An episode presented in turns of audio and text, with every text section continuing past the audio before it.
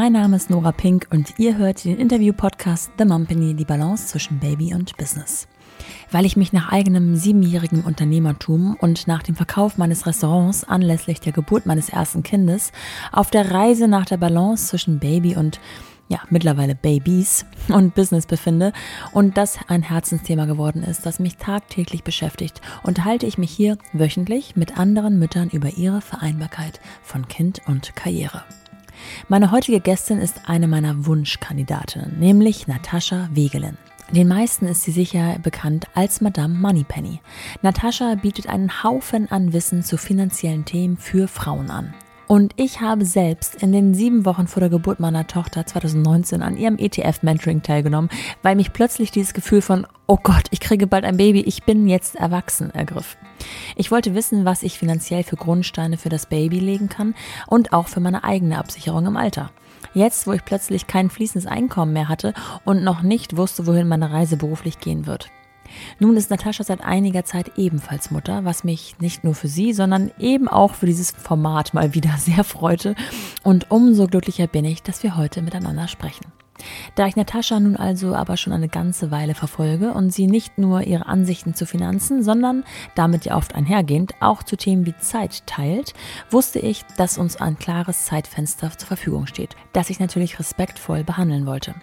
Das sage ich nicht nur deshalb, weil mir schon vorher bewusst war, dass ich wahrscheinlich nicht alle meine Fragen loswerden würde und mich sputen musste, sondern auch, weil ich das sehr bemerkens- und bewundernswert finde, wie klar Natascha mit diesen Dingen umgeht. Etwas, was sicherlich ihr Unternehmerin-Sein prägt und heute mit Kind einfach noch viel wichtiger geworden ist.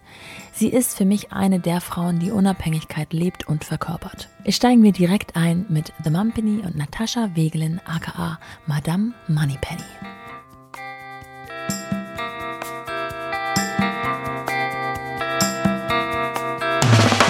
Willkommen zu The Mumpany die Balance zwischen Baby und Business. Natascha, ich bin total froh, dass es klappt, dass du dir Zeit genommen hast. Zeit ist Geld. Das ist ja ähm, eines der Themen, eines der Glaubenssätze, Glaubenssätze, die wir vielleicht noch besprechen werden. Aber zuerst einmal möchte ich dir erzählen, dass ich dich nicht nur oder dass ich nicht nur als Host dieses Podcasts vor dir sitze, sondern tatsächlich als Lehrling ähm, einer deiner Workshops oder Mentorings 2019. Da bin ich nämlich zum ersten Mal Mutter oh. geworden und habe nach siebenjähriger Selbstständigkeit meinen Mutterschutz in Anführungsstrichen dazu genutzt, äh, mir mal ein bisschen was auf die Festplatte be bezüglich ETFs zu holen und habe mit deiner Hilfe die richtigen ETFs gefunden. Für mich, für meine Familie, für mein Baby und auch sogar für Toll. meinen Mann. Ja, also danke dafür. ja, Grüße an alle. Ich weiß nicht. Äh, wir werden in Jahren wissen, ob es äh, die richtige Entscheidung war, die ich da getroffen habe. Ähm, ja. Aber ich möchte mir schon mal danken und das ist ja auch genau der Sinn und Zweck von ähm, Madame Moneypenny, die Frauen dazu aufzufordern, das mal selber in die Hand zu nehmen. Mhm. Ähm, du als äh, sozusagen lebendig gewordene Madame Moneypenny ähm, sitzt mir jetzt hier gegenüber, remote. Was aber die meisten von, der, von ja, deinen Followern vielleicht gar nicht wissen, es ist ja gar nicht deine allererste Gründung. Also deine Unternehmerinnengeschichte hat ja eigentlich sogar ein bisschen vorher begonnen, ne? Mit wg-suche.de. Genau, oder noch Wollen wir da mit, äh, noch früher gebrannte, äh, gebrannte, CDs auf dem Schulhof verticken. Das war so die erste richtige Unternehmen. Ist aber nicht so geil gelaufen. Ähm, aber ja, genau, WG-Suche war meine, war meine erste Gründung. Genau, das habe ich damals, ähm, wann war das denn? Also genau, ich habe studiert, hatte dann meinen ersten Job ähm, in Hamburg. Äh, ich, also ich glaube, zwei Jahre habe ich es sozusagen ausgehalten, festangestellt zu sein. Ich habe dann da heraus WG-Suche gegründet äh, mit einem Kumpel von mir. Wir haben das auch ein paar Jahre gemacht und dann an äh, die Scout-Gruppe verkauft. Heißt das, dass dieses Unternehmerin-Sein schon immer in dir schlummerte oder hat es sich dann damit irgendwie ergeben? Also bist, bist du, ist das Feuer erst entfacht worden oder hattest du es schon im Kopf? Nee, also ich glaube, das war so die, Unternehmertum braucht ja manchmal auch eine Chance, ne? brauchst irgendeine Idee oder so. Und ich glaube schon, dass so in mir geschlummert hat, weil wie gesagt, früher immer schon, ich habe schon immer irgendwie versucht, was zu machen und auch ein bisschen Geld mit dazu zu verdienen. So, ne? Ob es jetzt die CDs mhm. war, auf dem Schulhof zu verticken oder ja. ähm, klar, jetzt äh, meine Jobs im Studium waren dann halt an der Kasse vom Sportladen oder so. Das war jetzt nicht so sehr ja. unternehmerisch. Aber ich sag mal, dieses Geld verdienen, ja, ich brauche Geld, um mir meine Sachen zu kaufen, bla bla bla. Das war schon relativ früh vorhanden. In meiner Familie interessanterweise gibt es sozusagen einen Unternehmer, das war mein Urgroßvater, der hatte ähm, eine Schlosserei, hatte der. Aber ja. ansonsten wenig, ja. Also auch meine Eltern, gar kein unternehmerisches Blut sozusagen. Ähm, ja, ich glaube, es wurde dann so ein bisschen durch diese Gelegenheit erweckt. Und ich habe mich, rückblickend habe ich mich irgendwie immer dafür interessiert. Ähm, muss sagen, dass da auch schon, aber auch schon in der Jugend Geld für mich eine große Rolle gespielt hat. So. Auch so bei der Berufswahl und so, dass ich dachte, naja, wie, also will ja auch schon einen Beruf haben, der halt irgendwie Knete abwirft. Ja. Ähm, ja, und ich glaube, das war dann so ein bisschen wahrscheinlich verschiedene Faktoren, die darauf eingewirkt haben, zu sagen, ah, okay, komm, das mache ich jetzt mal. Ne? Also sicherlich hat mir da mein Mut auch ähm, reingespielt. Mut, eine gehörige Portion Naivität, ja, kriegen wir schon alles irgendwie hin, so, die ja. man, glaube ich, braucht. Ansonsten wird es ja, also ich sage immer, wenn ich gewusst hätte, was auf mich zukommt, hätte ich es definitiv nicht gemacht. Aber ja. gut, dass ich es gemacht habe. Ähm, ja, ich glaube, verschiedene, verschiedene, ich sag mal, Punkte, die sich da wahrscheinlich getroffen haben, in dem Moment, wo wir dann gesagt haben, okay, lass das mal ausprobieren. Und hast du da schon Learnings rausgezogen für die Gründung oder die Idee von Madame Moneypenny, was vielleicht wieder genauso ja. laufen darf und was auch nicht? Ja, definitiv. Also ich habe bei Madame Moneypenny, muss ich sagen, auch einiges anders gemacht. Äh, Wegisuche zum Beispiel war finanziert, ne? da haben wir halt Fremdkapital eingesammelt. Das habe ich, da ja. habe ich mit Madame Moneypenny gesagt, mache ich nie wieder. Never again, ja, ja. das wird hier gebootstrapped, das mache ich. Für, also da habe ich so den, eigentlich genau den gegenteiligen Ansatz gefahren. Ich habe irgendwann mal diesen, diesen, diesen Mantra gehört, so Umsatz vor Kosten, Umsatz vor Kosten. Du musst erst Umsatz machen, dann kannst du Kosten produzieren. Mhm. Jedes, jedes Startup in Berlin macht genau das umgedreht. Erstmal ja. werden ordentlich aufgeblasen, 100 Leute eingestellt und dann überlegen wir uns mal, okay, jetzt brauchen wir doch eine Finanzierung ja. ähm, oder mal Umsatz zu machen. Ja, Finanzierung haben die ja dann meistens schon. Also das war für mich so ein Punkt, wo ich gesagt habe, nee, da habe ich eigentlich keinen Bock mehr drauf. Ne? Also immer wieder ja, um es, ja, also jemand, einem Investor gefallen zu müssen, ja, und Dinge machen zu müssen, weil der Investor das so will oder denkt, das wäre das Richtige, was aber gegen meine, gegen meine mhm. Intuition oder auch gegen meine Vision spricht. Das war ja auch ein Grund von mir zu sagen, ich mache mich selbstständig, mache was eigenes, um halt nicht wieder irgendeiner Autorität zu unterliegen, so, oder irgendeinem Chef, Chefin, der sagt, mach das mal so, und ich denke so, na, eigentlich halte ich davon nicht so viel. Also das habe ich auf jeden Fall anders gemacht. Dann ist, ich habe es auch alleine gegründet. Bei WG-Suche ja. waren wir am Anfang zu dritt, dann ist ein Gründer ausgestiegen, dann waren wir noch zu zweit. Äh, haben das dann bis zum Ende durchgezogen. Bei der Moneypenny hat sich so ergeben, dass es dass ich alleine gestartet habe. Zwischendurch hätte es auch die Option gegeben, mal jemanden mit reinzunehmen. Das hat sich aber irgendwie nicht so richtig ergeben oder hat sich für mich auch nicht gut angefühlt. Deswegen, ähm, ich glaube, das sind so zwei sehr fundamentale Dinge, ähm, wo ich gesagt habe, nee, das möchte ich diesmal anders machen. Ähm, das war so das, ja, und man muss auch sagen, WG-Suche, ja, wir haben das verkauft, äh, war irgendwie auch cool so, ähm, aber jetzt so die richtige, so richtigen Pör, so richtig erfüllt vom Thema her hat es mich irgendwie auch immer weniger. Ne? Am Anfang noch so, wo ich selber in der WG gewohnt habe, dachte, boah, das muss man irgendwie geiler machen und so. Aber ja. am Ende des Tages war ich selber dann irgendwie auch nicht mehr Zielgruppe und ja. ähm, da war mal der Moneypenny auf jeden Fall ein deutlich größerer Purpose, ein viel größeres so Leidenschaftsthema für mich. Ähm, ja, ich würde sagen, dass, sind, dass das so die drei größten Unterschiede sind und ähm, noch, obwohl noch ein Unterschied ist halt, ähm, WG-Suche war eher so, äh, ja, eher so auf, ich sag mal, auf Masse und Geschäftsmodell, ja, müssen wir irgendwie noch so finden, ja, und ich wollte auch was haben, so das muss ich von Anfang an eigentlich tragen, ja, ich möchte ein richtiges Business haben, ich möchte ein Geschäftsmodell haben, wo wirklich Umsatz reinkommt, wo ich dann Leute einstellen kann und so weiter. Ähm, ja, ich denke, das waren so die Unterschiede, die größten.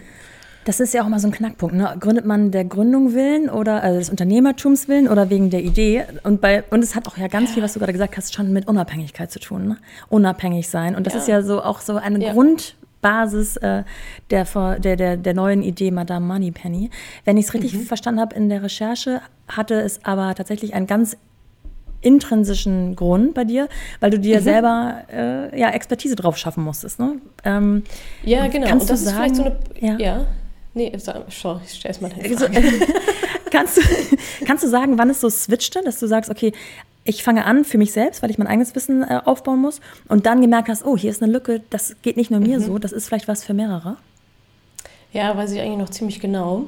Ähm, Genau, ich hatte ja selber eine schlechte Erfahrung gemacht mit einer Finanzberaterin und habe gedacht, das kann nicht sein. Ja, es ist, das ist so ein wichtiges Thema, ich in Hände gebe an eine Frau, die ich überhaupt nicht kenne, die auch nicht unbedingt meine Interessen vertritt. So. Das war so mein Aha-Moment. Ich muss es selber machen. Es, geht, führt keinen Weg dran vorbei. Ich muss es einfach selber machen. Ich muss es verstehen, selbst in die Hand nehmen. Ähm, und so habe ich angefangen. Erstmal, ich habe ja angefangen wie du so gesagt hast, mir das selber draufzuladen, Bücher gelesen und so weiter, also viele Ja. Bücher auch. Ja. Äh, Und habe so ein bisschen meine Reise dokumentiert auf meinem Blog damals noch, der damals noch unter madameinepim.de war. Ähm, und da kamen dann so die ersten Leute so drauf. Ich weiß bis heute nicht, wo die herkamen, so richtig. Ja. Ähm, habe dann auch gleichzeitig eine Facebook-Gruppe gegründet, ne, dass die Leute sich austauschen können und dass ich auch entlastet werde, weil ich dachte, so, okay, die krasse Expertise habe ich selber auch noch nicht. Ja, wenn die mir eine Frage stellen, äh, können die sich die nicht untereinander besser beantworten. Also damals habe ich mich noch gar nicht als Expertin gesehen, war ich auf dem Level auch noch nicht. Ähm, und dann irgendwann kam, glaube ich, sogar die Idee aus dieser Community heraus, ähm, Mensch, Natascha, kannst du das nicht mal irgendwie alles in ein Buch verpacken oder so? Ja, also ich habe keinen Bock, mir jetzt 200 Artikel durchzulesen. Kannst das Ja. mal schön in Reihe, in Reihe machen. Und da ist, ah, okay, interessant. Und dann habe ich mir das Ziel gesetzt, also ein bisschen geträumt, dachte, boah, wenn ich mit diesem E-Book irgendwann mal, ich sag mal so, die Hälfte meiner Miete zahlen könnte. Ne? Ja. Äh, damals habe ich noch in so einer Einzimmerwohnung gewohnt, in Kreuzberg so. Und dann dachte ich, so, boah, wäre das geil, ja, wenn ich da, oh, stell dir mal vor, ja, aus so einer passiven Einkommensquelle, und natürlich von morgens bis abends Tag und Nacht gearbeitet, aber aus einer passiven Einkommensquelle. das ist auch immer so ein bisschen, ja, definiere passiv. Ähm, also sagen wir mal skalierbar, äh, ein skalierbares Einkommen ähm, zu generieren, dass ich so die Hälfte meiner Miete oder vielleicht sogar die ganze Miete irgendwie abdecken kann, mal ein paar hundert Euro damals. Und irgendwann gingen dann diese E-Book-Verkäufe los, also auch nicht mal eben so, ne? da steckt auch noch richtig viel pff, äh, Arbeit drin. Und irgendwann war das dann soweit, dann dachte ich so, wow, Moment mal, jetzt habe ich irgendwie 700 Euro hier mit E-Books gemacht, äh, während ich, keine Ahnung, im Urlaub war oder so. Also ne, so Ja. dieser Effekt, so, aha, ich kann Geld verdienen, ohne irgendwo am Schreibtisch zu sitzen und pro Stunde bezahlt zu werden. What a concept. Ja, so, hä, warum Ja. hat mir jetzt keiner früher gesagt? Ähm, und da dachte ich so, ah, Moment mal, jetzt, jetzt ist, glaube ich, gerade, da, da ist irgendwas. Also da ist, also ich habe wirklich so dieses, wovon wahrscheinlich jede Unternehmerin träumt, so dass der Markt, der Markt hat an mir gezogen. Die wollen das haben, die haben immer mehr nachgefallen und hier dies und kannst du noch einen Online-Kurs machen und tralala. Ich so, ja, okay, ja, okay, ja, okay. Ähm, Genau, und das war so dieses, also als ich gemerkt habe, jemand ist bereit dafür auch Geld zu zahlen. Ja, Definition als Unternehmens auch verdient halt Ja. Geld. Ähm, da war ich so, oh, jetzt ist nicht nur ich, sondern jetzt, jetzt wird es gerade ein bisschen größer. Und dann gab es nochmal einen Knackpunkt, da hatte ich das, da hatte ich äh, Online-Kurse auf den Markt gebracht und so weiter. Und ich merkte, ich kann mir, ich kann das nicht mehr alleine handeln. Äh, Und da habe ich mir auch die Frage gestellt, okay, es kann jetzt entweder klein bleiben und ich mache es nur so alleine, ja, und kann damit auch gut leben. Ähm, oder ich muss jetzt ein Team aufbauen, weil um, es groß zu machen, muss ich ein Team aufbauen und einfach nochmal anders denken, andere Entscheidungen treffen. Also die beiden, ich sag mal, Tipping Points waren da sozusagen. Ne? Also okay, will ich daraus jetzt wirklich ein Business machen und auch Geld verdienen? Punkt eins, der Markt zieht, zieht an mir, wie weit will ich da reingehen? Wohlgemerkt, nebenbei ja auch noch WG-Suche zu haben. Ähm, und dann einmal der Punkt so, ah, okay, mache ich es jetzt, mach jetzt richtig groß oder nicht? Ach, die, der Anfang war tatsächlich überschneidend. Da gab es WG-Suche noch. das war bei mir immer überschneidend. Ich habe Ja. WG-Suche gegründet, während ich noch angestellt war. Ja, also das Ja. hat mir eine Sicherheit gegeben und habe auch erst Ja. dann gekündigt, als das Investment mehr oder weniger klar war, mehr oder weniger safe war, mit einer mündlichen Zusage, würde ich heute auch nie wieder machen. so, Ja. Drei Kreuze, mündliche Zusage, einfach meinen Job kündigen. Das meine ich mit gesunder Naiv- Naivität. Ja. ähm, genau, das lief und auch Madame Moneypenny lief ähm, auch eine ganze Zeit lang parallel zu Wegesuche. Ich sage jetzt mal so die kleinen Au der kleine Aufbau, ne? Blog gemacht, E-Book gemacht, Online-Kurs äh, dann auch noch. Und dann irgendwann habe ich ja, okay, es geht jetzt hier alles nicht mehr parallel, so ich muss mich jetzt entscheiden. Ich finde diese Reise total spannend, wie sich so Sachen entwickeln, die man nicht plant. Es gibt ja so Unternehmen, die plant man auf dem, am Reißbrett und es gibt so Sachen, die kommen zu einem.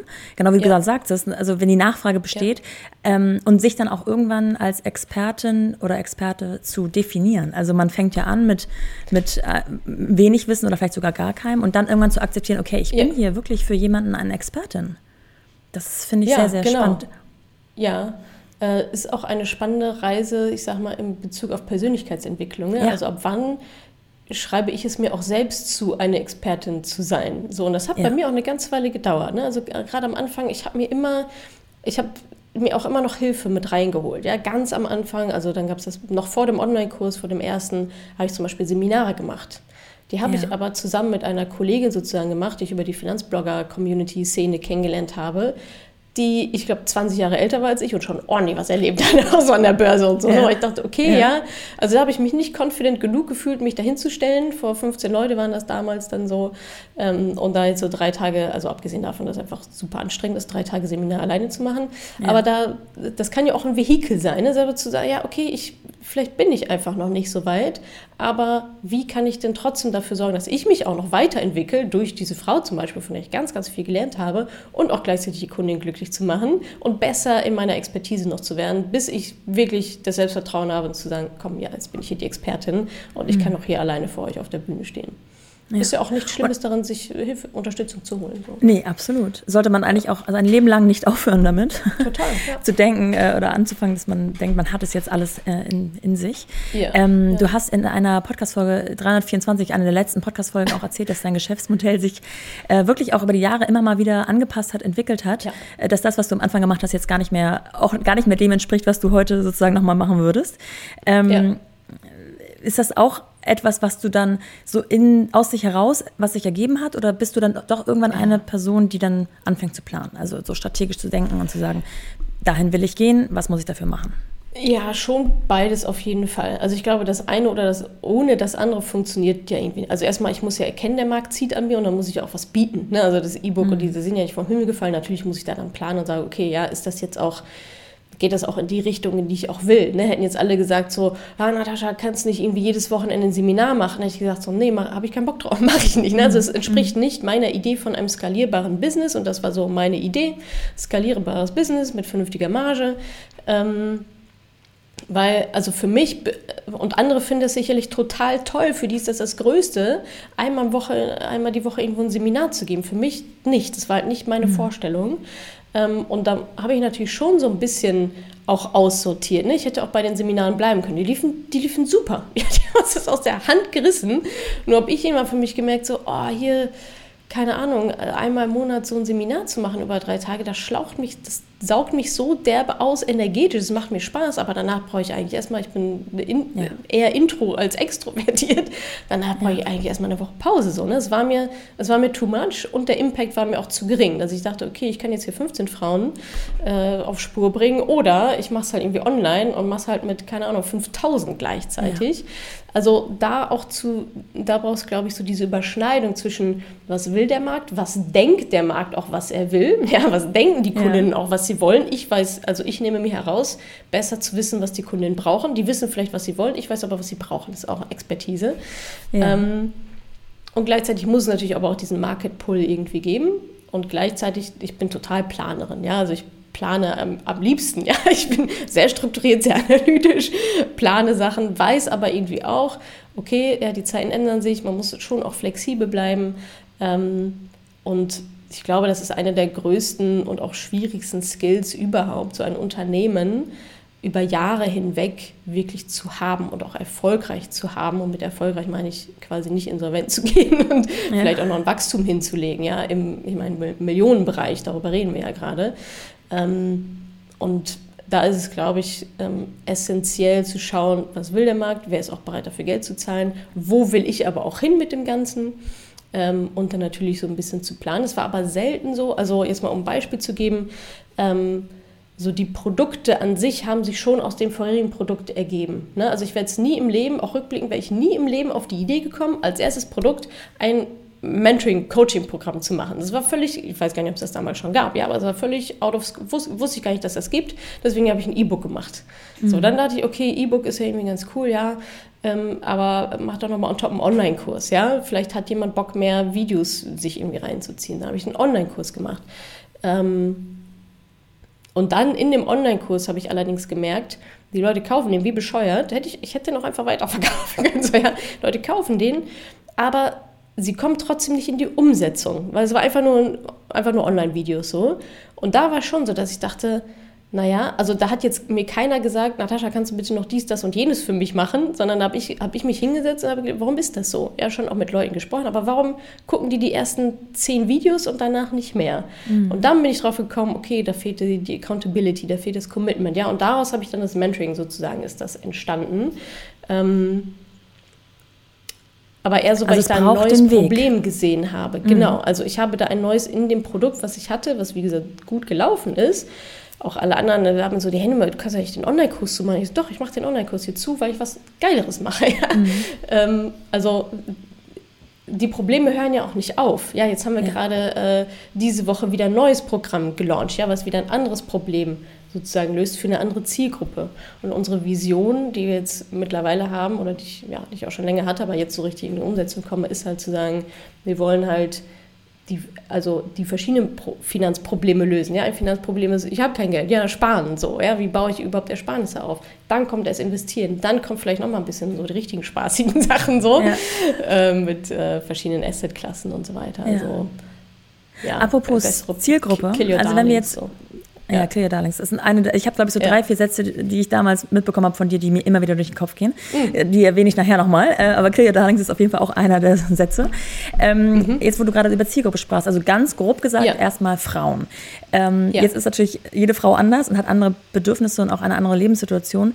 Ähm, hast du auch, also die meisten meiner Hörerinnen sind schwanger, wollen arbeiten oder gründen, sind vielleicht schon mit Kind unterwegs und überlegen gerade zu gründen, haben vielleicht einen Side-Hustle und wissen nicht, wann ist dieser Absprung all-in zu gehen. Gibt es da verschiedene Programme, die du anbietest? Oder kann man das schon so ein bisschen zusammenfassen und sagen, back to the basic, euch betrifft vor allem ein Problem, nämlich, und dann kommt dein Mentoring. Ja, also wir unterscheiden da einfach nach der finanziellen Situation. Ne? Also eigentlich sind es ja verschiedene Schritte. Wir haben Konsumschulden, ja, manche Menschen haben Konsumschulden, das ist jetzt mal ein anderes Thema. Ähm, wenn ich jetzt sage, also ne, wenn du sagst, schwanger, ja, äh, schwanger, vielleicht ein Zeithassel oder schon selbstständig oder so, dann würde ich, dann ich sagen, ist das Mentoring wahrscheinlich genau das Richtige, weil da würde ich jetzt mal implizieren, okay, da ist vielleicht schon ein bisschen was aufgebaut, ja, steht schon ein bisschen mehr im Leben, ähm, diese Frau und vor allem, da spielt ja dann auch das Kind eine Rolle und Familienfinanzen auch nochmal, ne? also da würde ich wirklich sagen, ähm, und Altersarmut, ja, also Alters, also Mütter generell, ja, es muss eigentlich nicht Altersarmut heißen, sondern Frauen- und Mütterarmut, weil das ist Ja. im Endeffekt das, was es ist. Ja. Ähm, und da wird es natürlich ganz prekär, wenn die Kinder ins Haus stehen, wenn vielleicht nur Teilzeit aber möglich ist oder die vielleicht ja auch als selbstständige man da eine Pause macht und nicht die Umsätze reinkommen oder so. Ähm, da würde ich schon sagen, sich frühzeitig einfach mit dem eigenen Geld zu beschäftigen, zu gucken, wie kann ich das, was reinkommt, bestmöglich investieren, wie groß ist eigentlich meine Rentenlücke, wie entwickelt die sich jetzt durch die Schwangerschaft, durch die Mutterschaft, wird ja sozusagen nicht unbedingt besser leider. Ähm, und dann für sich selber ja die Vorsorge betreiben, für sich selber investieren und natürlich idealerweise für das ungeborene Kind Ja. ähm, auch schon mal direkt mit. Ne? Das ist ja dann das, der zweite, das zweite große Thema, was damit reinschwingt. Und ähm, wir haben viele Schwangere im Mentoring, die sagen, so ähnlich wie du, ne? okay, jetzt nochmal. Ähm, aber man kann es natürlich auch später machen, ist, ist ja wurscht, ja. Aber Ja. ich finde gerade bei Selbstständigen, wo es, wo nicht alles immer so linear und so super safe ist und es geht mal hoch und geht mal ein bisschen runter, so ein bisschen mehr so diese Ungewissheit drin ist, ähm, da müssen die Finanzen einfach stimmen. Das muss einfach eine absolute Basis sein, auf der man aufbauen kann. Es sollte nicht nur ein zusätzliches Stressthema sein. Plus, ja, wenn ich erstmal weiß, wie groß ist meine Rentenlücke, dann rechnen wir ja auch im Mentoring, okay, ab jetzt musst du so und so viel Geld investieren, damit du die auch schließen kannst. Wenn ich diese Zahlen nicht weiß, dann kann Ja. ich auch nicht auf die hinarbeiten. Und gerade wir Selbstständige haben ja schöne Hebel, unsere Preise zu erhöhen, eine andere Zielgruppe nochmal zu machen. Ja, das ist ja das Tolle daran, wir können sie uns ja bauen. Ähm, und das ist natürlich auch, je früher, desto besser, dann auch mal reinzuschauen, wie viel Geld brauche ich denn wirklich pro Monat allein zum Investieren äh, und sich danach nochmal ein bisschen auszurichten und vielleicht nochmal das Business neu strategisch auszurichten oder so. Ja. Jetzt kann ich mir vorstellen, dass du, äh, als irgendwann vielleicht bei dir selbst der Kinderwunsch wuchs, ähm, das eben auch sehr durchdacht angegangen bist. Ähm, Ja. Was waren so deine Überlegungen? Also gibt es so Rahmenbedingungen, die du dir vorher gesetzt hast? Also ich spreche immer wieder mit Frauen, die sagen, ich wusste genau, das ist meine, diese Sicherheit brauche ich und dann kann ich ein Kind in die Welt setzen. Ich spreche aber auch Ja. mit Frauen, wo das Kind so ins Leben trat und dann, wenn der, der Bauch wächst, man sagt, oh Gott, ja, warte mal, also und dann über die Geburt kann ich gar nicht richtig arbeiten und dann muss ich ja das und das und das und wie, wie schließe ich die Lücke, die ich sozusagen finanziell verliere oder die Säule, die mir wegbricht, wenn ich dann ein Jahr raus bin. Also wie, wie bist du das angegangen? Ich bin sehr planvoll und sehr analytisch angegangen. Also, Kann ich mir Ich vorstellen. habe gesagt, also ich brauchte, ähm, ich brauchte für mich so ein bisschen ähm, ja, das, das Wissen oder ehrlicherweise auch den Kontostand, ja, oder auch das Business, dass ich sage, okay, ich bin jetzt finanziell so safe, ich muss nicht drüber nachdenken, was jetzt irgendwie ein Kind noch kostet oder so. Ja, ich muss jetzt ja. nicht drüber nachdenken, ob wir eine Wohnung bauen, die doppelt so groß ist und doppelt so teuer ist. Das ist aber jetzt schon, also nicht gerade sehr relatable, so kann ich mir ja. vorstellen. Ähm, aber sowas halt bei mir, ne, dass ich dachte, obwohl also ich habe es auch lange Zeit versucht, sagen wir es mal so. Ja, also als das Kind dann kam, war ich, ich sag mal, so stabil und so safe. Die Entscheidung habe ich aber auch schon ein paar Jahre davor getroffen, zu sagen, okay, ja, jetzt fühlt es sich für mich gut genug an. Da war ich noch in einer anderen finanziellen Situation, als ich jetzt ein paar Jahre später bin. Aber damals war schon so, dass ich dachte, okay, ähm, ich möchte einfach gewisse Freiheiten auch haben. Ja, ich will mal meine Arbeitszeiten selber einteilen können. Ich will finanziell auf super gutem Grund einfach stehen. Es soll einfach sicher sein, ja, das alles sortiert zu haben und so weiter. Ähm, und als Unternehmerin war mir irgendwie auch klar, ich brauche, ich hätte gerne ein Team, ja, das mir die Arbeit sozusagen abnimmt. Ähm, also bei mir war es jetzt so, dass in der Schwangerschaft dann schon ehrlicherweise das meiste geregelt war. Ähm, aber ich bin auch total, also ich sehe auch total viele tolle Fälle, wo es halt andersrum läuft. Ja, manchmal ist dann eine Schwangerschaft auch gar nicht so geplant und so gerne ich auch plane, weiß ich auch, dass ich auch nicht alles planen kann, ja. Also gerade wenn das Kind dann auch da ist in der Mutterschaft. Ja. Ähm, und da habe ich auch gelernt, dass sich viele Sachen dann auch ergeben, ja. Und man muss nicht immer schon den perfekten Plan haben, ähm, der zu wahrscheinlich 70 Prozent sowieso nicht so eintritt, wie man sich das überlegt hatte.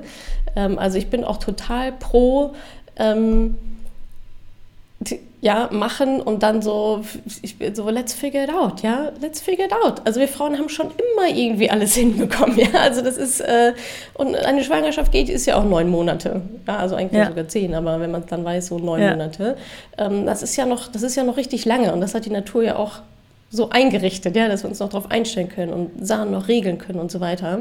Ähm, und genau, also Thema Finanzen, denke ich, ist ein schönes Thema für die Schwangerschaft.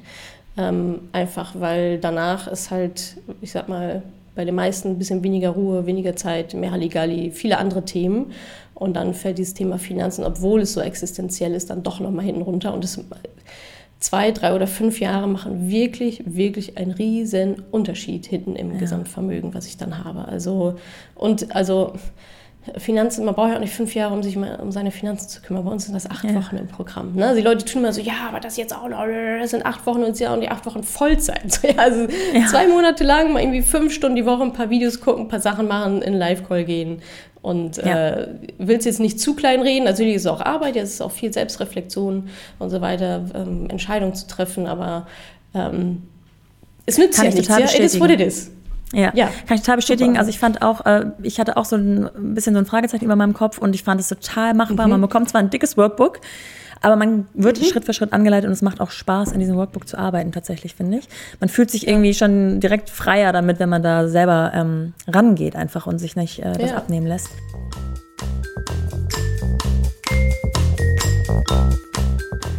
Werbung.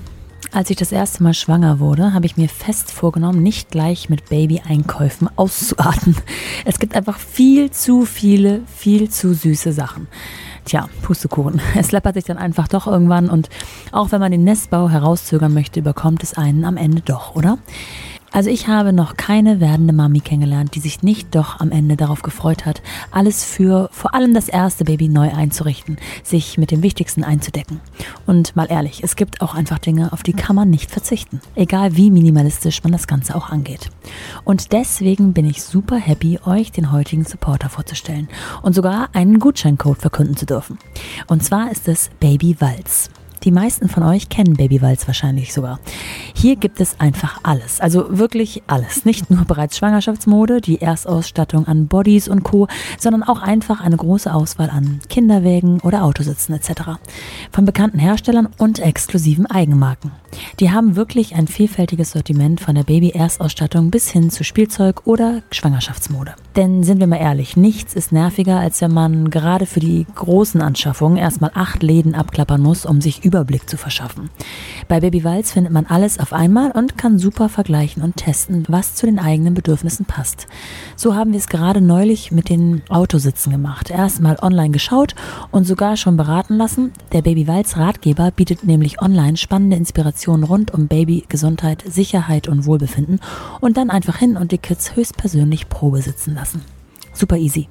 Und somit ist Baby Walz auch nicht nur etwas für den Anfang, sondern begleitet alles, was man rund ums Baby braucht, auch beim Älterwerden. Wie eben zum Beispiel von der Babyschale bis zum Kindersitz. Glücklich groß werden. Mit diesem Motto begeistert Baby Walz seit über 70 Jahren neue Familien. Mit der langjährigen Erfahrung möchte Baby Walz das Leben für Baby, Mama und Papa so schön wie möglich machen.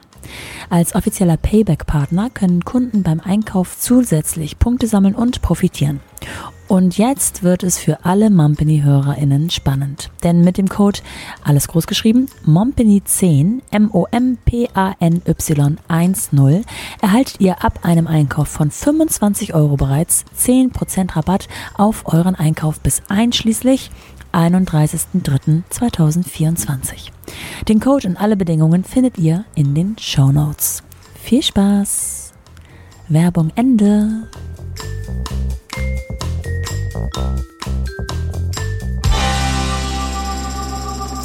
Wenn du jetzt ähm, zurück überlegst, warst du ja am Anfang eigentlich auf weiter Flur die Einzige, die sowas angeboten hat. Ja. Ähm, also wenn ich jetzt so richtig informiert bin, da gab es nichts. In dem Ausmaß gab es nichts. Und auch die, die gekommen sind, nicht alle sind davon geblieben und so weiter. Es mag vielleicht heute ein bisschen anders ja. aussehen, aber wie gehst du denn mit Konkurrenz allgemein um? Ist das etwas, was, dir, was dich anfeuert oder ähm, blendest du es erstmal aus? Ähm, nö, ich blende es nicht aus. Ich glaube, das wäre äh, so zu naiv. Also wir gucken natürlich schon, äh, was so andere machen. Ähm, und ich bin aber der festen Überzeugung, ich bin ein absoluter Produktmensch. Ja, ich weiß, das beste Produkt gewinnt langfristig. Ja. Punkt. So, und da setzen wir alle Ressourcen drauf. Also du kannst ein geiles Marketing machen, wenn du ein mittelmäßiges Produkt hast. Verkaufst ja. zwar ein paar davon, aber die Leute kommen nicht wieder und empfehlen dich auch nicht weiter. So. Ja. Und bei uns ist es halt, also ich komme auch aus dem Produktmanagement, habe das auch in meiner Festanstellung gemacht und gelernt und so, also Online-Produktmanagement. Ähm, aber solange wir die Philosophie vertreten, dass wir das beste Produkt am Markt haben wollen und müssen, und das haben wir ja auch, ähm, spielt die Konkurrenz gar nicht so eine riesige Rolle. Ne? Und die Konkurrenz bei uns zum Beispiel ähm, ist auch recht vielfältig. Äh, also du kannst, äh, kannst dir irgendwo einen Online-Kurs kaufen für ein paar hundert Euro. Das würde ich jetzt aber gar nicht so als unsere Konkurrenz unbedingt sehen, weil wir ja schon ein Programm mit Live-Support, ja. mit Vertragscheck und so weiter. Aber da sind wir wieder beim Produkt. Ne? Also was, was ist das beste Produkt? Äh, und das beste Produkt definiere auch nicht ich, sondern es definiert sich über die Kundenerfolge. So. Und wenn wir Happy Customer am laufenden Band produzieren, dann ist alles geil. So. Ähm, und Konkurrenz gucken wir uns schon an, was die machen. Kaufen auch deren Produkte und so weiter. Ne? Also gucken da schon auch einfach rein, ähm, um vielleicht ja auch natürlich uns zu vergleichen und zu sagen, oh, okay, Moment mal, haben die jetzt irgendwie gerade das geile Produkt oder haben wir das geilere Produkt? So, ne? Also ja. das ist schon auf jeden Fall auch ein Ansporn. Ähm, und ich sehe aber auch gerade, also der Markt explodiert gerade krass. Äh, es gibt so viele Anbieterinnen äh, gerade da draußen, dass ich manchmal, manchmal kriege welche Instagram-Ads und denke so, wo kommst du denn jetzt her? so, hä, du auch? also ja. eine, ganze, eine ganze Latte. Aber ich weiß auch genauso schnell, und das war in den letzten Jahren auch immer mal so, es geht immer mal so heiß, so Peaks, das war bei den Finanzbloggern war das so, ja, da dachten alle, oh, jetzt werde ich Finanzblogger, werde ich schnell reich. Äh, jetzt, dann gab es eine Welle von diesen ganzen Instagram- und Finanzinfluencern sozusagen, oh ja, jetzt werden, werden die alle reich. Jetzt gibt es die Finanzcoaches, jetzt denken die, die werden damit alle reich. Und in, innerhalb der nächsten zwölf Monate halbiert sich das wieder, mindestens, weil alle merken, oh, ist vielleicht doch irgendwie nicht so einfach und oh, äh, vielleicht bin ich doch gar nicht so doch gar nicht so die krasse Expertise. Ja. Ähm, das, das kommt immer so in Wellen. Ich beobachte das, ich schaue mir das an. Wenn die einen geilen Job machen, ähm, bin ich da total dabei, gucke mir auch das an. Ähm, und ansonsten äh, machen, versuchen wir aber schon sehr einfach unser eigenes Ding zu machen. Also ich glaube, äh, da sollte man sich auch nicht so verrückt machen lassen von irgendwelchen mhm. anderen und halt auch wirklich auf sich selber gucken. Ähm, ja. Du, es gibt Anbieterinnen, da kostet das Programm 50.000 Euro und dann fliegst du mit denen nach Dubai. So ist eine andere Zielgruppe. das ist so. Die, die, also was ist jetzt der Markt? Also spielen wir überhaupt das gleiche Spiel? So, ne? Also und jetzt irgendwie Krypto, äh, Krypto, Get Rich Quick, keine Ahnung, Anbieterinnen, die sind auch nicht meine Konkurrenz. Ja, ähm, ja von daher so ein bisschen ja, schwimmendes System sozusagen. Jetzt ist Madame Moneypenny ja äh, auch irgendwie mh, mm, sehr mit dir selber als Person und als Gesicht verwoben. Also ja. du giltst ja, du ja. bist ja Madame Moneypenny. Das war wahrscheinlich ja. gar nicht so unbedingt geplant, dass du so eine Personal Brand nee. wirst. Schätze jetzt mal, hat sich so ergeben. Aber du teilst sozusagen aus deinem Privatleben wirklich nichts. Ähm, man hat auch gar nicht mitbekommen, dass du schwanger, also oder man hat später verzögert erst mitbekommen. Ja, genau, so. man musste genauer darauf okay. achten. Ne? Ähm, ja. Das finde ich auch total, äh, total sinnvoll, äh, meiner Meinung nach. Aber ähm, wie empfindest du das, dass du jetzt so eine äh, Personal Brand bist auf der einen Seite? Auf der anderen Seite hast mhm. du auch gerade gesagt, du hast ein Team um dich rum, die mhm. dich auch abfedern, wenn du dann mal eben, ich mache Anführungsstrichen, ein Kind bekommst. Mhm. Das heißt, du kannst dich trotzdem lösen. Also du hast einen guten Weg gefunden, ja. ähm, das Gesicht von etwas zu sein, aber du bist, also es arbeitet trotzdem vor sich hin, auch wenn du gerade nicht kannst. Ja, ähm, absolut. Wie, wie war das rund um die Geburt oder was war so, was ist so normalerweise dein Arbeitsalltag und wie hast du den dann rund um die Geburt und die, die Baby-Anfangszeit organisiert? Ja, also mein Ansatzpunkt war, also erstmal genau die Personal Brand ist so entstanden, ohne dass, dass ich das wirklich, das hatte ich mal nicht so richtig geplant, aber aber gemerkt, cool, es funktioniert ja, ja, ja dann machen wir das. ähm, und ich finde ja auch, hast du auch gesagt, man kann es ja schon ein bisschen steuern, was wissen die Leute über einen. Ja, und da habe ich einfach meine klaren, ich glaube, das ist schon wichtig, dass man da seine klaren Prinzipien, Richtlinien hat, so was gebe ich preis, was gebe ich nicht preis. So, und das funktioniert. Ja für mich ganz gut. Ähm, auch wenn ich weiß, wenn ich noch mehr Preis geben würde, wäre es wahrscheinlich das ganze Ding noch erfolgreicher, weil die Leute sind ja schon irgendwie heiß drauf, ja. ja. Äh, Nochmal Babyfotos und ist ein Junge, ist ein Mädchen, wie alt überhaupt, aber das ja. weiß halt einfach niemand. Ähm, und rund um die Geburt, genau, also wie gesagt, die Schwangerschaft war auch schon eine Weile geplant ähm, und ich habe mir halt überlegt, wie gesagt, alleine, alleine schaffe ich es nicht und habe dann halt geschaut, okay, welche Expertise, also gerade am Anfang so One-Woman-Show, man macht ja alles, alles, alles, alles, alles, alles, muss man aber gar nicht, ja, wenn ich, und dann habe ich für mich quasi so eine Arbeitsvision ähm, aufgestellt und gesagt, okay, ich möchte so und so viele Stunden Personal Brand Arbeit machen, Podcast, Videos, ne, also wirklich Brand, Interviews, ja. wie das jetzt und so weiter und dann möchte ich äh, ein paar Stunden noch Strategie machen, Strategie, Visionen, wo wollen wir hin, Ziele und so weiter, also Unternehmensführung quasi. Und der Rest muss ohne mich laufen. So. Ja. Ähm, das, das, und das sind jetzt gerade auch so meine zwei Aufgaben, in denen ich halt meine Sachen halt mache. Natürlich Sneak Peek, also ich überall habe ich dann doch meine kleinen Fingerchen zwischendurch mal drin oder auch viele Ideen oder so. Bei uns ist ja auch eigentlich alles immer sehr, sehr transparent, wer sowas macht. Ähm, aber das hat sich schon sehr stark verändert über die Jahre und auch vor der Geburt, weil ich noch, noch mehr involviert in Sachen, gerade wenn wir auch neue Sachen aufgebaut haben. Ich meine, klar, das ganze Mentoring-Programm, das ist halt einfach super viel Arbeit. Das Workbook habe ich damals auch noch selber gemacht. Das ist Wahnsinn. Ja. Ähm, genau, und dann habe ich aber gemerkt, okay, das wird so, wird so nicht funktionieren. Ich brauche einfach andere Strukturen. Ich brauche eine Management-Ebene. Ja, ich hatte ein Team, ich hatte ein Marketing-Team, ich hatte ein Sales-Team, Operations und so weiter. Das klingt so riesig, ja, es waren vielleicht fünf, sechs Leute, fünf, sechs, sieben Leute oder so am Anfang. Ähm, und äh, die hingen aber eine ganze Zeit dann auch so unter mir immer und wollten immer was von mir. Ich so, okay, weil das mhm. funktioniert so nicht. Ja, ich brauche jemanden, quasi eine Geschäftsführung sozusagen oder eine General Managerin oder was auch immer, die quasi mir die, diese Sachen einfach alle abnimmt. Und das war sozusagen das Auslagern der strategischen sozusagen Sachen, der Führungsthemen, habe ich halt eine Person eingestellt, die es übernommen hat. Und alles Brandtechnische haben wir halt hardcore vorproduziert. Also ich habe in der, ich habe in der Schwangerschaft eigentlich nur Content vorproduziert für ja. das halbe Jahr, wenn ich dann nicht da sein würde. Ah ja, ähm, halbes Jahr hast du dir ja vorgenommen sozusagen. Ja, ist dann, war dann nicht ganz so. Also es waren dann, glaube ich, irgendwie so vier, vier Monate, weil ich dann doch wieder schneller rein musste. Und wie gesagt, die Pläne funktionieren auch nicht immer ja. so. Ähm, aber genau, das, das war so meine Lösung. Ich habe mir überlegt, okay, was sind gerade meine Aufgaben? Muss ich die machen oder kann die auch jemand anderes machen? Ähm, und habe mir dann die Ressourcen sozusagen zusammengesammelt, äh, eine, eine, eine Führungs, Führungsebene eingezogen, die hat dann auch das Team nochmal erneuert, aufgebaut und so weiter. Ähm, und da habe ich wirklich gelernt, mir nicht die Frage, also mir die Frage zu stellen, wer kann es machen? So, mhm. wer? Ja, immer wenn was auf meinem Tisch landet, okay, wer kann das machen? Wenn mhm. was Neues kommt, wer kann das machen? So nicht, nicht wann kann ich es machen, sondern wer kann es machen? Ähm, ja, und in dem Zuge halt delegieren gelernt, äh, Strukturen aufzubauen. ja, und jetzt, äh, also ich muss sagen, jetzt läuft es gut, rund um die Geburt und so weiter, ist jetzt auch schon anderthalb Jahre her, äh, war, war es doch alles ein bisschen wackelig. Also hatte ich es mhm. hatte mir doch einfacher nochmal vorgestellt. Ähm, aber es kommt doch einfach auf die Phase des Unternehmens an. Also wahrscheinlich waren wir da noch nicht sozusagen reif genug. Jetzt, jetzt könnte ich mich wunderbar in eine Schwangerschaft verabschieden und sagen, alles klar, Arrivederci, ja, steht alles. Ähm, aber trotzdem hat es ja funktioniert, ja. Und äh, jetzt ist halt wieder die nächste Phase. Ja, ja, stark. Also es ist auch ein Wandel innerhalb des Unternehmens und ah, auch irgendwie ein voll. Wachstum sozusagen. Ähm, hat Total. sich das dann auch in dein, deinem Geschäftsmodell niedergeschlagen, dass sich irgendwas verändert hat? Ähm, vielleicht von dem, was du anbietest, seit du Mutter bist? Mmh. Äh, wir haben, äh, also ja, kann man schon so sagen, also dadurch, durch meine Schwangerschaft und auch durch die Geburt und jetzt Mama zu sein und so weiter, ähm, wurde ich da nochmal sehr viel mehr sensibilisiert, was das eigentlich bedeutet auch für Mütter, also finanziell, aber auch so im ganzen Alltag und so weiter. Ja. Ähm, wir haben eine, wir haben ein kleines E-Book, also eine Checkliste so zur Schwangerschaft zum Beispiel gemacht, ähm, kann man sich bei uns kostenlos runterladen. Das ist so, so ein kleines E-Book.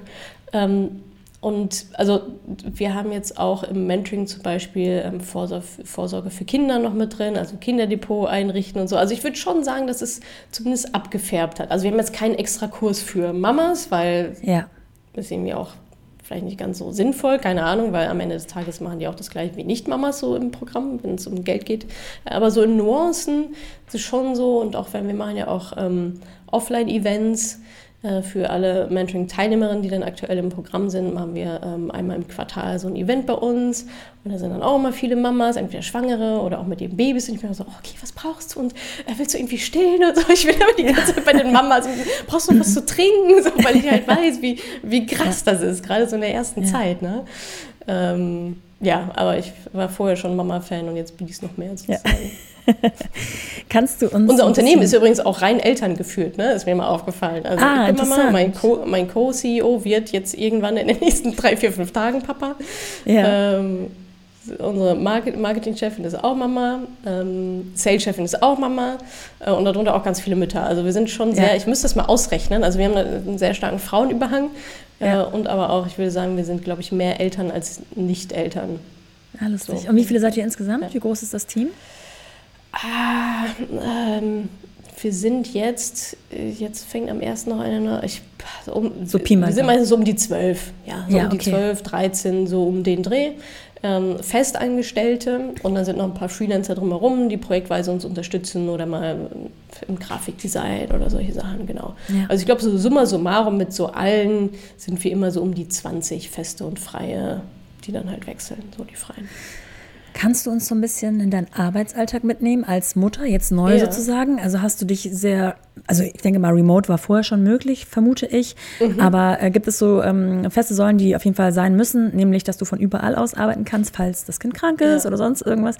Oder ähm, ja. gibt es so andere, oder ist jeder Tag anders? Kann ja auch sein ähm, also ich habe da eigentlich schon immer die Linie gefahren, so Baby First. Ja, das ja. ist einfach mein Grundprinzip und ich habe auch schon viele sicherlich auch wichtige Termine abgesagt, verschoben, auch relativ kurzfristig, allein aus dem Grund, das Kind schläft nicht. Ja, was soll ich machen? Mhm. So, ja? ja. Äh, wobei manchmal hatte ich es dann auch mit, es gibt auch äh, Interviews, wo ich äh, ähm, wo ich das Kind dann mit Trage hatte und so weiter. Ja, genau, manchmal dann auch eingeschlafen, aber ja, okay, ganz cool. Ähm, aber genau, ich habe auch meinen Arbeitsalltag, auch die Termine, ähm, ich versuche so wenig Termine wie möglich zu machen, aber so Interviewsachen, klar, ist ja irgendwie logisch. Oder auch Podcast-Folgen, wenn ich jemanden interviewe, so, das sind eigentlich so meine festen Termine, ähm, so die externen. Ähm, und die habe ich schon immer nach dem Babyschlaf ausgerichtet. Also es gibt mal eine Zeit ja. lang, da war Babyschlaf immer so um halb zehn dran. Dann habe ich gesagt, okay, alle Termine bitte immer um halb zehn. So. Ähm, jetzt mittlerweile geht es mehr in Richtung Mittagsschlaf, deswegen haben wir nicht auch den Termin verschoben. Ja. Genau, wir haben den Termin verschoben von wahrscheinlich 9.30 Uhr auf 12 Uhr. Ganz genau. Ja, weil da jetzt der Mittagsschlaf ist. So, ja. ne? also ich, ich habe es mir gedacht, so. aber ich wollte es nicht. Ja, äh, ja, genau. Ja, genau. Ja. So seit ein paar Wochen habe ich meine Katharina, meine Assistentin, gesagt, okay, hat sich geändert, bitte ja alles auf Mittag schieben. Ähm, weil die Vormittage sind meistens so, ähm, dass ich, also entweder ich mache meinen Sport oder ich, äh, die Vormittags, Vormittags ist eigentlich relativ entspannt bei uns. Ähm, ich mache mein Training und oder äh, Frühstücken, ja, so Family Time am Morgen. Da gehe ich irgendwann, ähm, wenn es in Richtung Mittagsschlaf geht, wenn das Kind schläft, gehe ich halt hier hoch in mein Arbeitszimmer, ja, mache hier solche Termine und so weiter.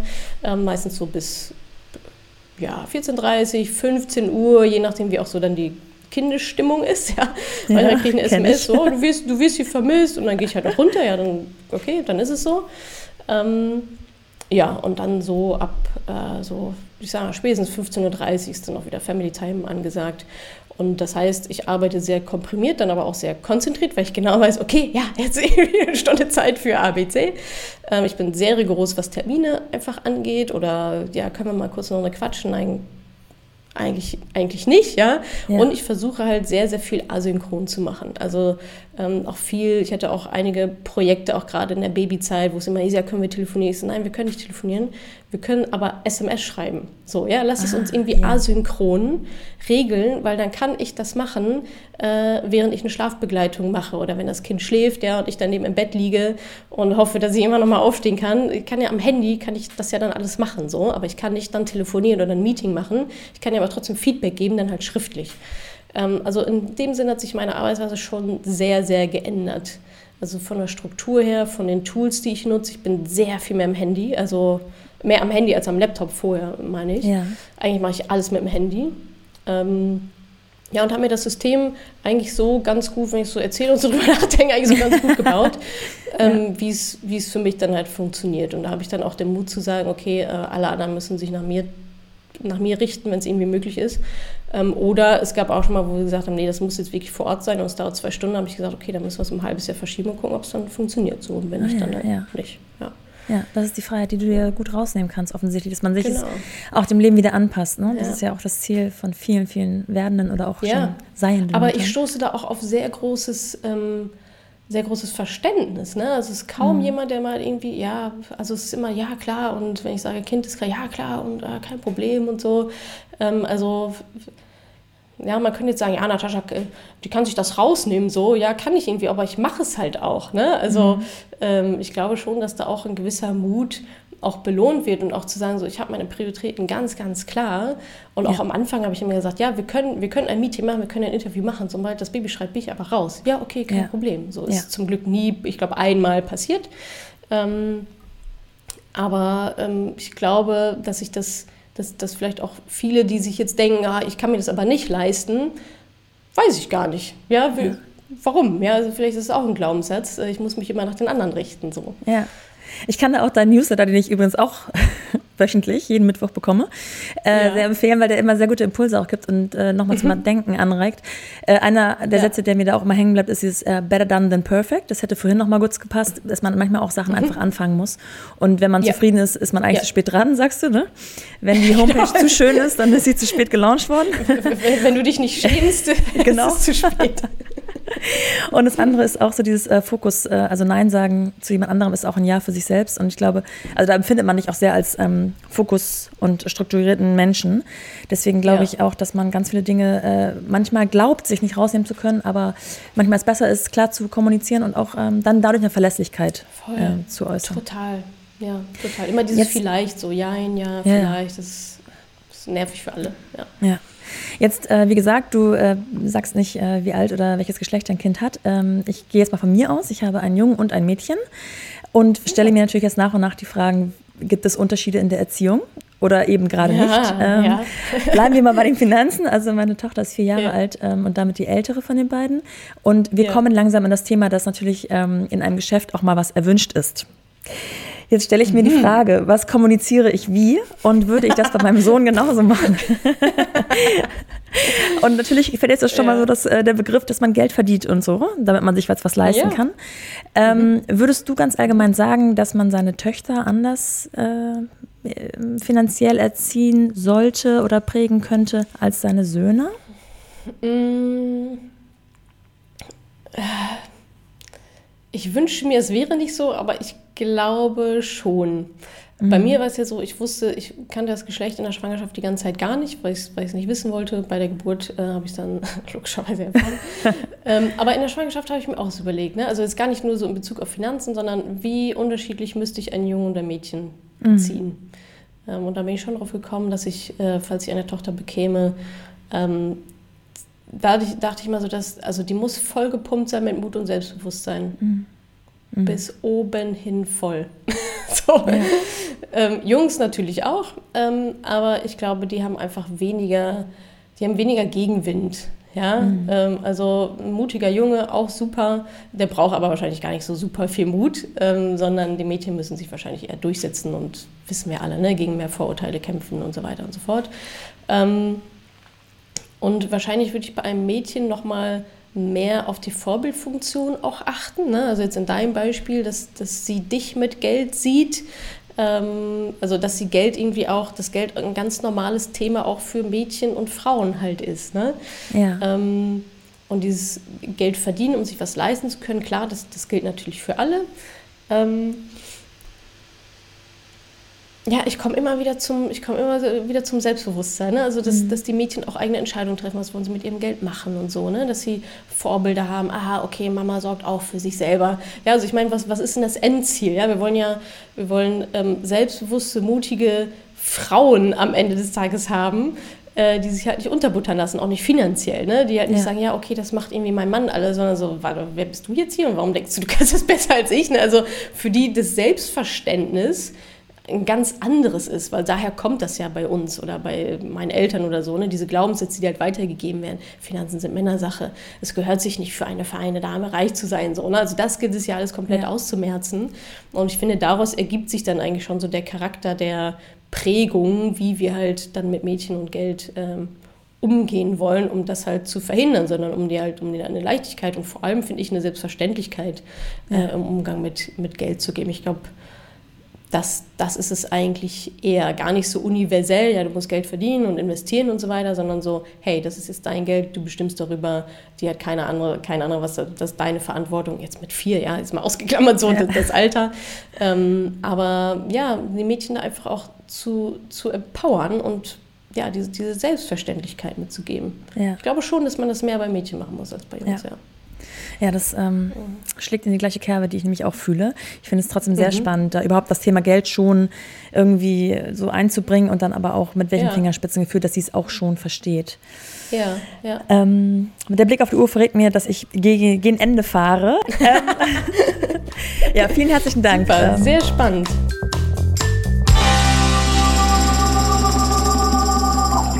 Uff. Ich hatte die Stoppuhr etwas im Nacken. Man merkt es vielleicht, denn da ich Natascha, wie gesagt, schon eine ganze Weile verfolge, weiß ich eben auch, wie prinzipientreu sie ist, wenn es um ihre eigene Zeit geht. Fair enough. Ich finde das sehr, sehr, sehr bewundernswert. Und damit wollte ich natürlich respektvoll umgehen. Da ich, wie so oft, aber viele, viele Notizen und Fragen mitgebracht hatte, konnte ich nicht hinter jede einen Haken setzen. Macht aber nichts, denn vielleicht greifen wir das Thema Finanzen einfach noch einmal auf. Sagt doch mal, wie euch dieser Einblick gefallen hat, ob ihr weitere Fragen habt, die ich mit Natascha besprechen könnte und was ihr von dieser Folge haltet. Denn Natascha hat schon grünes Licht gegeben, dass wir das gerne wiederholen könnten. Gerne per DM an mumpany-podcast. Ich versuche auf alle einzugehen und falls mir mal eine Antwort durchrutscht, zögert nicht, mir noch einmal zu schreiben. Das passiert leider. Also, so viel diese Woche von The Mumpany mit Natascha Wegelin. Nächste Woche noch ein paar knackige Fragen, wie gewohnt in der Playground-Folge. Bis dahin, eure Nora.